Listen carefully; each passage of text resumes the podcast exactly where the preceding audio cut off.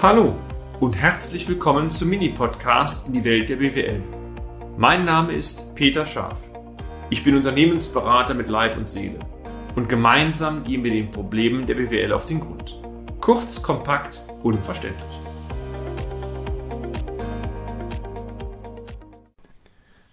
Dass Sie heute, meine sehr verehrten Damen und Herren, wieder zum Thema Deckungsbeitragsrechnung dabei sind, zeigt uns oder mir doch nur eins.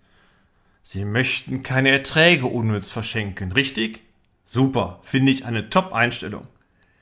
Die Deckungsbeitragsrechnung ist ein probates Mittel dazu, hierfür die notwendige Transparenz im Unternehmen zu schaffen. Sie erhalten damit zwangsläufig auch eine fundierte Entscheidungsgrundlage, die Sie zur Unternehmensführung unserer Ansicht nach zwingend brauchen. Lassen Sie mich zunächst einmal die Grundidee einer Deckungsbeitragsrechnung, wenn die auch hier so ein bisschen mit in die Vollkostenrechnung einmündet, erläutern. Im Fokus steht folgende Frage. Und diese Frage würde ich mir immer aus einer Unternehmenssicht stellen. Welchen Ertrag bringt ein Bereich, ein Kunde oder ein Produkt am Ende zum Gesamtertrag Ihres Unternehmens?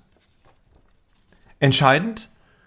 Es geht nicht primär darum, sämtliche Aufwendungen oder Kosten der Gewinn-Verlustrechnung bzw. internen Kostenrechnung zu verteilen. Letztendlich ist es eine Frage von Umlageschlüsseln, die sowieso irgendwann betriebswirtschaftlich sehr fragwürdig sind.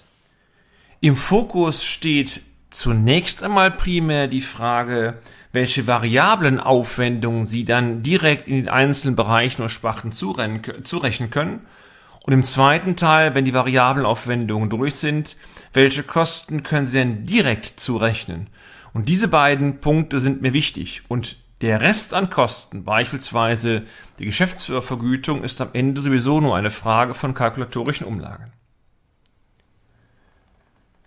Exemplarisch möchte ich einmal einen LKW nennen, der ausschließlich für eine Spachte verwendet wird, beispielsweise für die Auslieferung.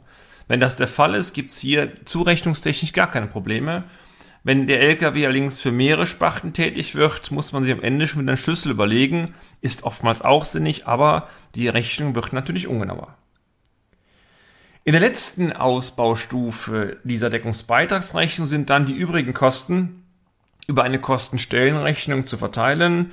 Dies hat aber, wie ich oben schon ausführte, eher nachrichtlichen Charakter, weil es weniger etwas mit echten Deckungsbeiträgen zu tun hat, aber trotzdem bei manchen Positionen ist auch das durchaus sinnvoll. Sie haben noch keine richtige Vorstellung, wie das Ganze aussehen könnte? Kein Problem. Stellen Sie einfach gedanklich einmal vor, Sie hätten drei Spachten mit jeweils verschiedenen Umsatzerlösen. Das setzt wieder voraus, dass die Umsatzerlöse beispielsweise in der G&V auch separat nach Spachten gebucht werden, sonst klappt es halt eben nicht. Dann wäre es praktisch, wenn Sie sie als Matrix vorstellen, Spalte A, Umsatz Spachte 1, Spalte B, Umsatz Spachte 2 und äh, äh, Spalte C, Umsatz Spachte 3. Darunter müssten dann die Materialaufwendungen und sonstigen variablen Kosten äh, subtrahiert werden, die diese Sparten verursachen. Beim Handel ist es recht einfach, ist der Materialaufwand oder Materialverbrauch von Sparten. Aber auch hier merken Sie schon, klappt nur dann, wenn auch das Material separat gebucht wird. Idealtypisch auch andere Positionen separat spartenbezogen verbucht werden, die variabel sind beispielsweise Ausgangsfrachten, Energiekosten, je nachdem auch äh, Kraftstoffkosten, muss man mal schauen, welchen Unternehmenstyp Sie haben. Sie erhalten dann einen Deckungsbeitrag für den jeweiligen Bereich und dann wäre die nächste Stufe, die einmal die Fixkosten zuzurechnen, die Sie optimalerweise direkt einem Segment zurechnen können. Ich erwähnte den LKW bereits, der ausschließlich für einen Bereich äh, zuständig ist. Wenn man da wieder eine Zwischensumme zieht, würde man das chronologisch als Deckungsbeitrag 2 einmal berechnen. Wenn Sie dann Kostenpositionen haben, die beispielsweise nur zwei Sparten betreffen, würde ich auch da wieder eine Zwischensumme ziehen und dann diese Kosten, die zumindest mal zwei Sparten zurechenbar sind, praktisch zusammenpacken und dann von den Deckungsbeiträgen der ersten beiden Sparten abziehen. Wenn Sie das als Zwischensumme sehen, wäre dann entsprechend ein Deckungsbeitrag 3 auszuweisen. Und so können Sie mit der Grundlogik immer überlegen, was passt zu mir, was sind Kosten, die sinnvoll sind, differenziert zu betrachten und können die Deckungsbeitragsrechnung praktisch endstufig aufbauen. Muss immer die Frage stellen, wo ist dann die Genauigkeit noch zielführend und wo rechnet man sich ins Nirvana rein.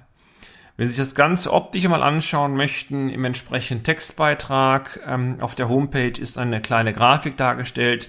Das visualisiert die Sache natürlich deutlich besser, als man es mündlich jetzt in so einem Podcast darstellen kann.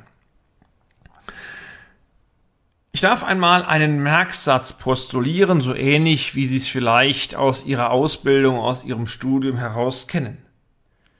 Die Aussagekraft einer solchen Deckungsbeitragsrechnung, Schrägstrich Stallkostenrechnung, Schrägstrich Spartenerfolgsrechnung, nimmt von oben nach unten naturgemäß ab. Also direkt unten auf das letzte Ergebnis zu, Kosten zu schauen, ist tendenziell nicht zielführend, weil es ein Vollkostenergebnis gibt und die Schlüssel praktisch immer stärker dominieren. Die entscheidenden Größen sind oben. Können Sie die Umsatzerlöse korrekt zurechnen? Können Sie die variablen Kosten direkt zurechnen? Können Sie die Bestandsveränderung je nach Struktur Ihres, Ihres Unternehmens direkt zurechnen? Das sind die entscheidenden Themen. Gerne auch noch direkte Personalkosten, direkte Sachkosten. Und darunter wird es dann tendenziell ähm, matschig von der Aussagekraft her. Also von daher, der Fokus muss oben drauf liegen, nicht unten. Beispielsweise, wenn Sie unten auf Vollkostenbasis ein negatives Ergebnis bekommen, dann suggeriert man sehr schnell, naja, dann machen wir die Sparte entsprechend zu. Aber durch die Umlagen kommt dann meistens raus, tolle Idee, die Fixkosten unten, gerade die allgemeinen Umweltkosten bleiben. Und man schießt sich mit solchen Schnellschüssen sehr schnell ins Knie, also muss schon aufpassen, dass die richtig interpretieren.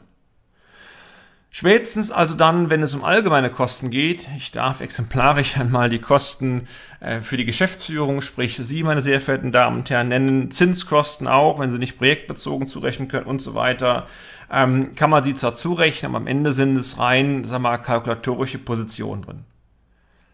Soweit nachvollziehbar für Sie? Ich hoffe es sehr. Lassen Sie uns nun zur konkreten Umsetzung des Vorhabens auch bei der Deckungsbeitragsrechnung gehen und hierzu möchte ich Ihnen einmal so einige Schritte erläutern, wie man das Ganze machen kann. Das ist natürlich im Rahmen eines solchen Audio-Podcasts vergleichsweise schwierig, weil die Schritte natürlich, je nachdem welches Unternehmen sie sind, etwas differenzieren. Ich glaube trotzdem, die Grundlogik dürfte auch in einer verbalen Folge sehr gut rüberbringen. Die Schritte selbst erläutere ich Ihnen sehr, sehr gerne, aber meine sehr verehrten Damen und Herren, im nächsten Beitrag.